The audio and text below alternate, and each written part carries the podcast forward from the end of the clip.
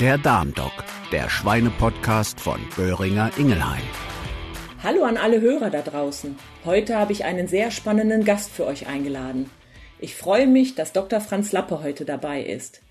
Mit seiner Expertise rund um das topaktuelle Thema Kaudophagie, also Schwanzbeißen, gibt er uns wertvolle Hinweise, Erklärungen und Tipps, die du in deinem Stall bei Bedarf umsetzen kannst. Lieber Franz, ich freue mich, dass du dir die Zeit genommen hast. Schön, dass du dabei bist.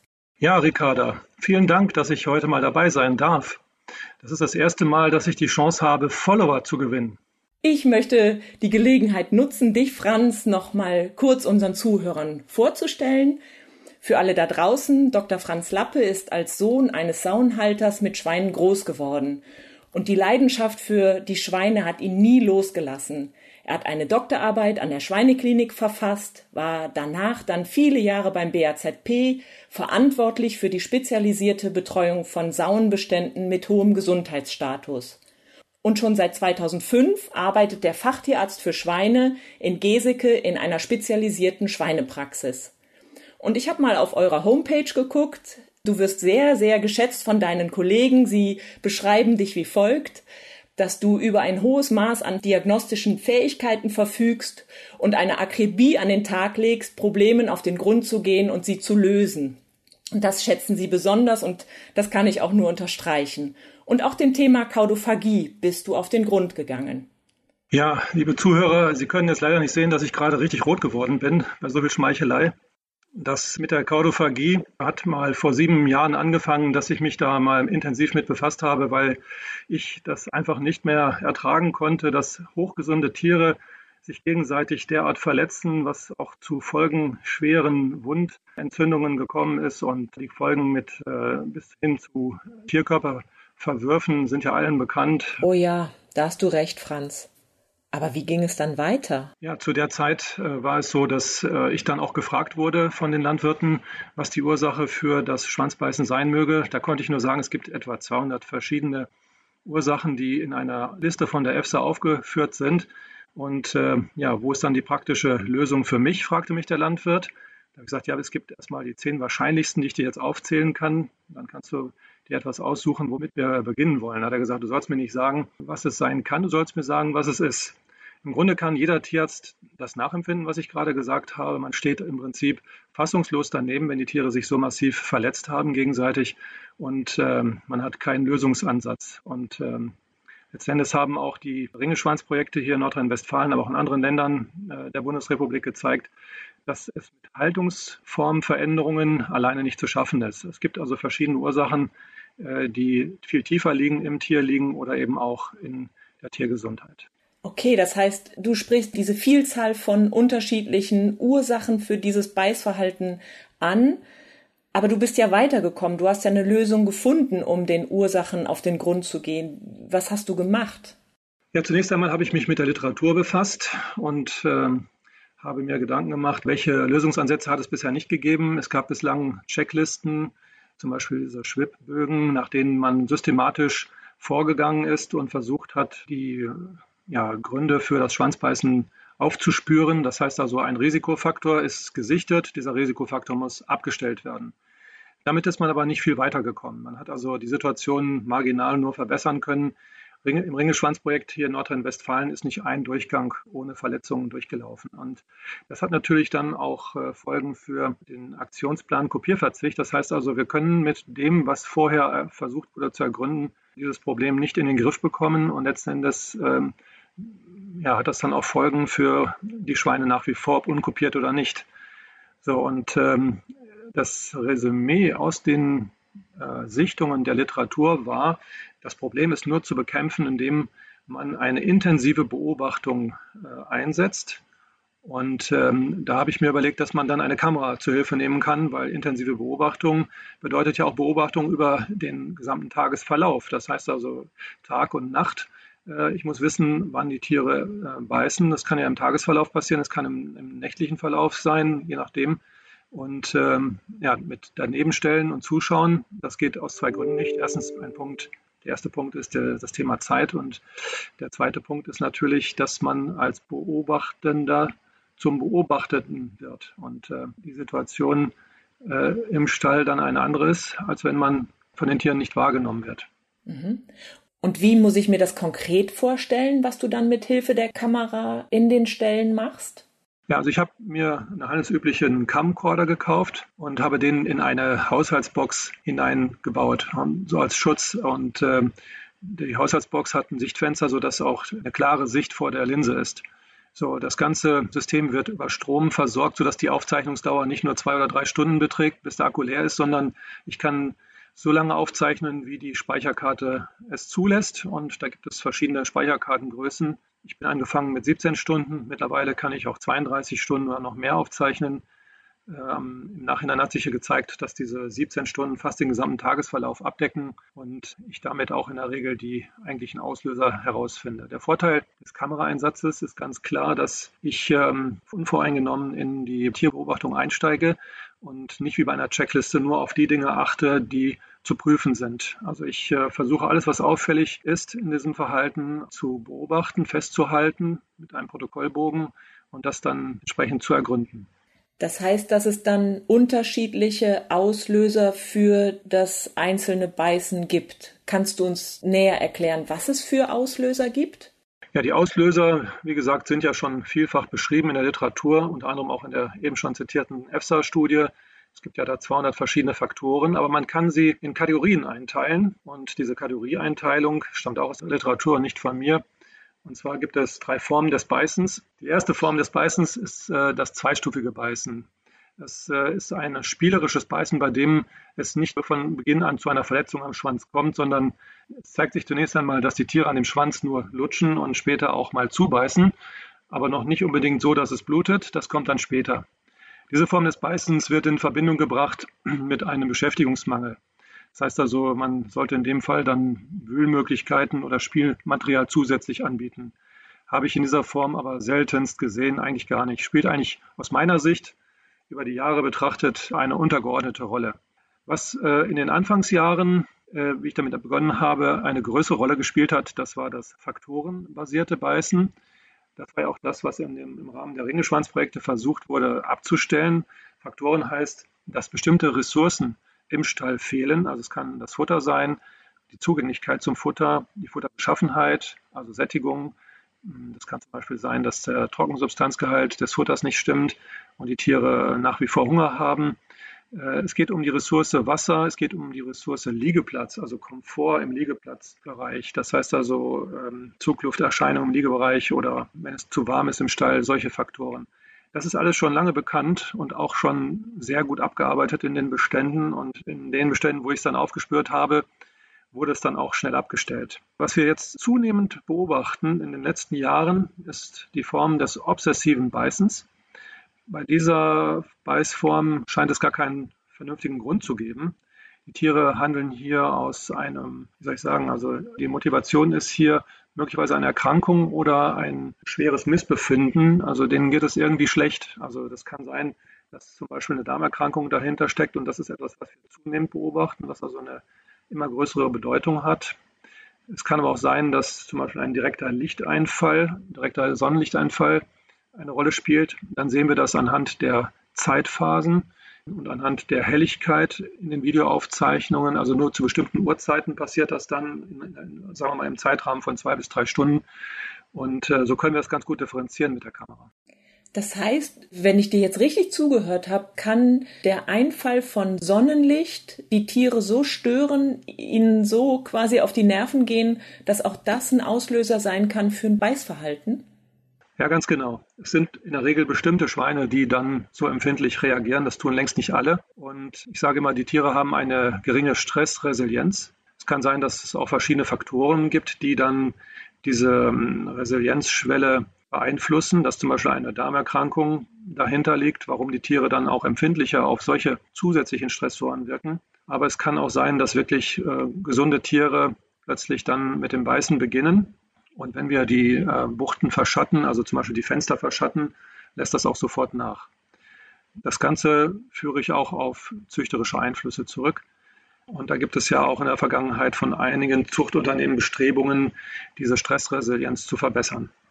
Okay, so dass man dem Kaudophagie-Geschehen im Prinzip von zwei Seiten begegnen kann. Auf der einen Seite hat man möglicherweise eine züchterische Komponente, dass die Tiere wieder besser mit Stress umgehen können. Und auf der anderen Seite muss ich die im Stall identifizierten Missstände beheben und schafft darüber dann wieder mehr Ruhe. Ja, also das mit den Haltungsbedingungen, das ist schon recht gut mittlerweile. In vielen Betrieben ist das optimiert und trotzdem tritt halt das Schwanzbeißen in einigen Beständen massivst auf. Ich würde mal sagen, wenn ich mal die letzten 20, 30 Jahre meiner beruflichen Tätigkeit zurückblicke, dann äh, können wir äh, beobachten, dass in den letzten Jahren das massiv zugenommen hat. Und ähm, ich behaupte einfach mal äh, aus tiefster Überzeugung, dass die Landwirte, die wir heutzutage betreuen, die jetzt noch Schweinehaltung betreiben, viele haben ja aufgehört, dass die schon sehr routiniert sind in ihrer Arbeit und auch sehr gewissenhaft und gut arbeiten.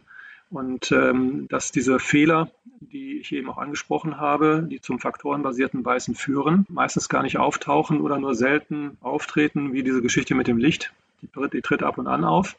Das kann im besten Landwirt passieren. Das führt dann eben auch zum obsessiven Beißen. Aber wie ich schon anfangs sagte, wir haben zunehmend obsessives Beißen.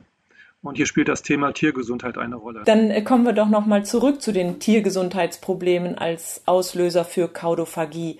Du hast eben eingangs schon Darmerkrankungen als Auslöser für das obsessive Beißen thematisiert.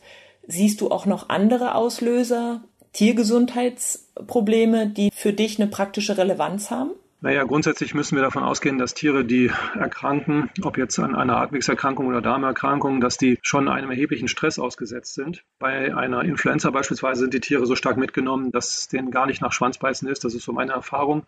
Viel häufiger äh, ist es bei Darmerkrankungen. Die Tiere zeigen ein spezielles Suchverhalten. Also durch den Verlust an Nährstoffen kommt es dazu, dass die Tiere ein Suchverhalten zeigen, was sich in Bellynosing beispielsweise äußert. Das äh, ist dieses Massieren von Bauch und Brust mit der Nase. Früher wurde mal gesagt, das kommt durch eine frühe Entwöhnung der Ferkel von der Mutter. Das kann ich nicht bestätigen, weil dieses Verhalten nicht unbedingt in den ersten zwei Wochen nach dem Absetzen passieren muss. Es kommt häufig so drei oder vier Wochen nach dem Absetzen, also deutlich später. Und da müssten sie sich eigentlich von der Mutter schon längst getrennt haben und schon drüber hinweg sein, weitgehend. Ja. Also dann nimmt es an Intensität zu. Und wir beobachten auch, dass ähm, die Darmerkrankungen nach dem Absetzen viel länger anhalten, als das ursprünglich mal der Fall war. Vor 20 Jahren beispielsweise hielt ein Absetzdurchfall nur kurze Zeit an, das ging über eine Woche. In der Zeit wurden dann diätetische Maßnahmen durchgeführt oder auch antibiotische Behandlungen. Und ähm, also mittlerweile ist es so, dass dieses Problem sich über die Folgewochen hinwegzieht. Das heißt also, ein Absetzdurchfall ist nicht nur ein Thema für die Woche nach dem Absetzen. Und ähm, das liegt aus meiner Sicht daran, dass die Tierzucht sich insoweit verändert hat, dass die Tiere höhere Tageszunahmen haben, als das damals der Fall war. Wir streben in der Mast ja Tageszunahmen von 900 Gramm und mehr an. Und das äh, ist in der Mast vielleicht schön, aber in der Ferkelaufzucht nicht, weil die Tiere sich ja gerade einmal in der Phase an trockenes Futter oder beziehungsweise an stärkereiche Kost gewöhnen müssen. Und die Umgewöhnungsphase wird dadurch erheblich erschwert, wenn die Tiere innerhalb kürzester Zeit größte Mengen Futter aufnehmen. Zeitgleich haben wir auch, ähm, oder im Laufe der letzten Jahre haben wir auch zunehmend die Fütterungssysteme darauf ausgerichtet, dass die Futteraufnahme in der Ferkelaufzucht möglichst ähm, unterstützt wird. Das heißt also, wir haben Breifütterung, Flüssigfütterung etc. Und ich bin der Überzeugung, dass wir in Zukunft mehr auf eine Trockenfütterung setzen müssen, um diesen Darmerkrankungen vorzubeugen. Das heißt also, wir haben nach dem Absetzen in den ersten drei Wochen Probleme mit äh, dem Absetzdurchfall und dann einen gleitenden Übergang, das so beobachte ich das äh, immer mehr nun, äh, in die Elites. Und äh, die Tiere zeigen dann aufgrund des Nährstoffverlustes durchgängig dieses Bellynosing, aber auch in andere Formen des Suchverhaltens, nämlich mit der Nase am Boden suchend, Belecken von Wänden und auch von äh, Spaltenböden, Belecken von Gegenständen, Ohrlutschen und ganz besonders auch Ohrbeißen, aus denen dann aus denen dann auch die Ohrnekrosen resultieren. Und wie gehst du dann in die Lösung dieses Problems rein? Was machst du da? Ja, die Problemlösung sieht so aus, dass ich erst einmal, äh, was die Dysbiosen, also unmittelbar nach dem Absetzen, ähm, da muss ich ähm, versuchen, die Fütterung zu optimieren. Das sieht dann so aus, dass ich zunehmend eben die Trockenfutterautomaten mit einem günstigen Tierfressplatzverhältnis, also maximal 2 zu 1 empfehle.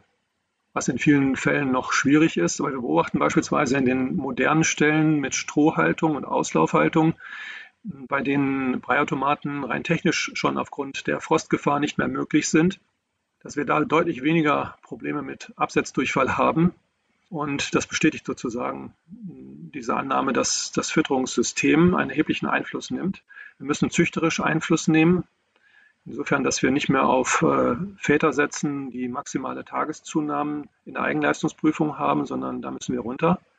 Denn äh, das Potenzial, was diese Nachkommen haben oder deren Nachkommen haben, äh, wird niemals abgerufen werden können, wenn der Darm nicht gesund ist. Und gibt es Anzeichen in der späten Ferkelaufzuchtphase, also ab der achten Lebenswoche, für eine beginnende Ileitis, dann setze ich versuchsweise zunächst einmal bei ersten Anzeichen von Caudogophar G spätestens dann Tylosinphosphat ein, was ja nur im Darm wirksam ist und möglicherweise auch dann innerhalb von drei Tagen eine Besserung liefert und damit auch das in der Regel, das ist meine Beobachtung, wenn man schnell genug kommt, das Schwanzbeißen zum Stehen bringt. Zeitgleich mache ich dann eine serologische Untersuchung auf äh, Lawsonien-Antikörper im Altersprofil. Und wenn sich die, der Beginn der Infektion, das sind ja also, das wäre sozusagen ähm, drei Wochen bevor die ersten Antikörper sichtbar werden, wenn also der Beginn der Infektion sich ähm, deckt mit dem Beißverhalten, und ja, meistens sieht man ja auch den Tieren an, dass sie vom Haarkleid her struppig erscheinen, was ja auf einen geringeren Hautturgor hinweist, also sprich auf den Verlust an Flüssigkeit. Und oft ist es auch so, dass das Haarkleid verschmutzt ist und auch die Buchten nicht ganz sauber sind. Das sind so die ersten Anzeichen, die wir dann feststellen. Also mit Behandlungsbeginn, es dauert etwa drei Tage, verschwinden auch diese Erscheinungen. Und ähm, wenn das alles sich deckt, das heißt, der Behandlungserfolg da ist, die Serologie dazu passt, setzen wir gerne die äh, Elitis-Impfung ein. Okay, und dann hast du in solchen Fällen mit der Elitis-Schluckimpfung der Elitis vorgebeugt und gleichzeitig dann auch beim Schwanzbeißen Erfolge verzeichnet. Ja, genau. Also ein gesunder Darm scheint hier die Schlüsselrolle gewesen zu sein in dieser späten Ferkelaufzuchtphase und ähm, das beobachte ich derzeit zunehmend. Und äh, wir haben das jetzt in mehreren Betrieben entsprechend durchgeführt mit sehr gutem Erfolg. Okay, und im Zusammenhang mit der Schluckimpfung wird ja auch deren Fähigkeit diskutiert, das Mikrobiom zu modulieren. Wie wichtig ist für dich als Praktiker im Stall das Darmmikrobiom der Tiere? Ja, das spielt eine entscheidende Rolle. Ich versuche das auch durch äh, die Entwicklung von Futterzusätzen zu unterstützen. So haben wir unter anderem auch gekapselte Buttersäurepräparate, die wir hier zum Einsatz bringen mit gutem Erfolg. Wir versuchen eben auch diese frühe Absetzphase noch abzufedern, auch wenn die Genetik nicht optimal ist oder bezüglich der Futteraufnahmegeschwindigkeit oder auch ähm, versuchen wir das zu optimieren äh, auf diese Art und Weise, wenn die Fütterungssysteme, äh, wie ich das eben beschrieben habe, dazu verleiten, das Futter zu hastig aufzunehmen. Und wir versuchen damit gezielt, also mit solchen äh, Produkten, aber auch mit Prä- und Probiotika, versuchen wir das Mikrobiom zu optimieren, das heißt die Vielseitigkeit der Mikroben zu unterstützen. Die Vielfältigkeit kann man sagen. Ähm, das Problem ist nur, dass wir noch nicht genügend Basiswissen haben, um das gezielt durchzuführen. Äh, das ist auch in der Humanmedizin noch das Problem. Wir wissen ja gar nicht genau, wie das Mikrobiom aussehen muss. Wir wissen nur, dass es möglichst vielfältig sein sollte. Und das, was äh, nach dem Absetzen passiert, das bezeichne ich ja nicht nur als Absetzdurchfall, sondern man kann auch sagen, es ist eine Dysbiose, das heißt eine Verschiebung der Darmflora. Das ist sozusagen das Gegenteil der Eubiose, das heißt also der, eines Gleichgewichtszustandes, was ja letztendlich dadurch entsteht, dass die Tiere zu viel Futter aufnehmen, was nicht mehr ausreichend aufgeschlossen werden kann im Dünndarm und dann letzten Endes im Dickdarm landet. Also, was, also es kommt also teilweise unverdautes Material in den Dickdarm, wodurch es dann zu der sogenannten Dysbiose kommt. Das heißt, bestimmte Darmbakterien vermehren sich dann verstärkt. Die sollen sich nicht unbedingt vermehren. Andere Darmbakterien, die eigentlich günstig wären für das Tier, äh, treten in den Hintergrund. Und letzten Endes kommt es zu einer ja, Überwucherung von Schadflora, die dann ähm, eine Entzündung im Dünndarm wiederum auslöst, und diese Entzündung im Dünndarm äh, ist dann halt mit einer verstärkten Sekretion von Flüssigkeit verbunden und auch mit einer schlechteren Aufnahme von Nährstoffen. Es kommt letztendlich dann dazu, dass Natrium und vor allem auch äh, Protein ähm, nicht in ausreichender Menge aufgenommen wird. Und das wiederum führt zum Suchverhalten, dem sogenannten Bellynosing oder auch ähm, Ohrbeißen, was wir auch dann sehen in dem Zusammenhang, und das ist dann auch äh, signifikant für dieses Thema Darmerkrankungen, das ist das Flankenbeißen. Wenn das gemeinsam auftritt mit Schwanz- oder Ohrbeißen, dann spricht das klar für, aus meiner Sicht klar für eine Darmerkrankung. Und äh, gelegentlich sieht man auch dieses Fußbeißen, was erst mit Fußlutschen beginnt. Das haben wir in der Mast teilweise, in der Anfangsmast schon gesehen. Und was zu ganz ekligen Wunden führt, die dann nicht mehr verheilen. Und letzten Endes führt dann diese Dysbiose, die leitet dann oder mündet letzten Endes in einer Elitis aus meiner Sicht. Und ähm, ja, also sozusagen ist das eine möglicherweise ein Wegbereiter für die zweite Erkrankung. Lieber Franz, mir wird klar, du hast auf der einen Seite ein irres Fachwissen da. Es gibt da sicherlich noch viel zu besprechen. Wir haben das Thema noch lange nicht erfüllend besprochen. Aber ich bin mir sicher, dass unser Podcast-Zuhörer zum Thema Schwanzbeißen bestimmt schon viele wertvolle Hinweise bekommen hat, die er mit in seine tägliche Arbeit nehmen kann. Ich danke dir herzlich, dass du heute bei uns warst, dass du uns hast teilhaben lassen an all deinen Beobachtungen, Schlussfolgerungen, die du schon gezogen hast und diesen wertvollen Ratschlägen, die du für die tägliche Arbeit mitgegeben hast. Und ich freue mich schon auf die nächste Folge. Mit welchem Thema? Hm, da wird mir sicherlich wieder etwas Spannendes einfallen. Bis dahin, bleibt alle gesund und pass auf dich und deine Schweine auf. Ja, vielen Dank, Ricarda. Sie hörten den Darmdoc, ein Schweinepodcast von Böhringer Ingelheim. Überall zu hören, wo es Podcasts gibt.